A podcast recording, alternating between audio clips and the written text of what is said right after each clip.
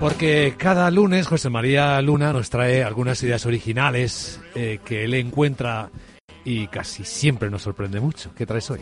Os traigo dos ideas, a lo mejor una menos sorprendente y la otra sí, ¿de acuerdo?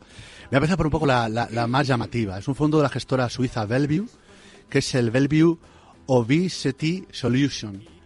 Es un producto que lo que hace eh, este fondo es invertir en renta variable internacional, precisamente en aquellas compañías que están centradas en el diagnóstico y tratamiento de la obesidad.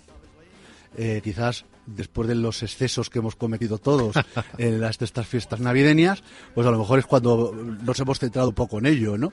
Eh, en darnos cuenta. Pero no solo es algo eh, eh, es algo coyuntural después de las fiestas. Realmente hay un problema grandísimo en el mundo, donde hay una población muy creciente, donde se pasa hambre, frente a otra que donde hay unos problemas enormes y que tiene repercusiones económicas, no solo también en cuanto a- al aspecto físico, es decir, eh, esto de que estás hermoso, que dirían en mi pueblo, eso ya, lo de hermoso, eh, como sabes tú, uno pasado de kilos ya deja de ser uno hermoso a estar, eh, tener un problema, ¿no? Pero es un gran problema de, económico y si no lo vemos los impactos que tiene a nivel económico. Con lo cual, este Bellevue o Solution, pues puede ser una idea muy interesante dentro del sector salud.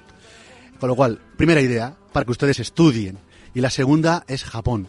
Y es un fondo de la gestora Aberdeen, será el Aberdeen Japanese Sustainable Equity Fund. La renta variable japonesa cogería además el fondo en euro con divisa cubierta, que cubra el riesgo yen frente a, nuestra moneda común. Con lo cual, sector salud, sector de la obesidad o temática obesidad y, y en este caso zona geográfica Japón. Las dos ideas para el lunes.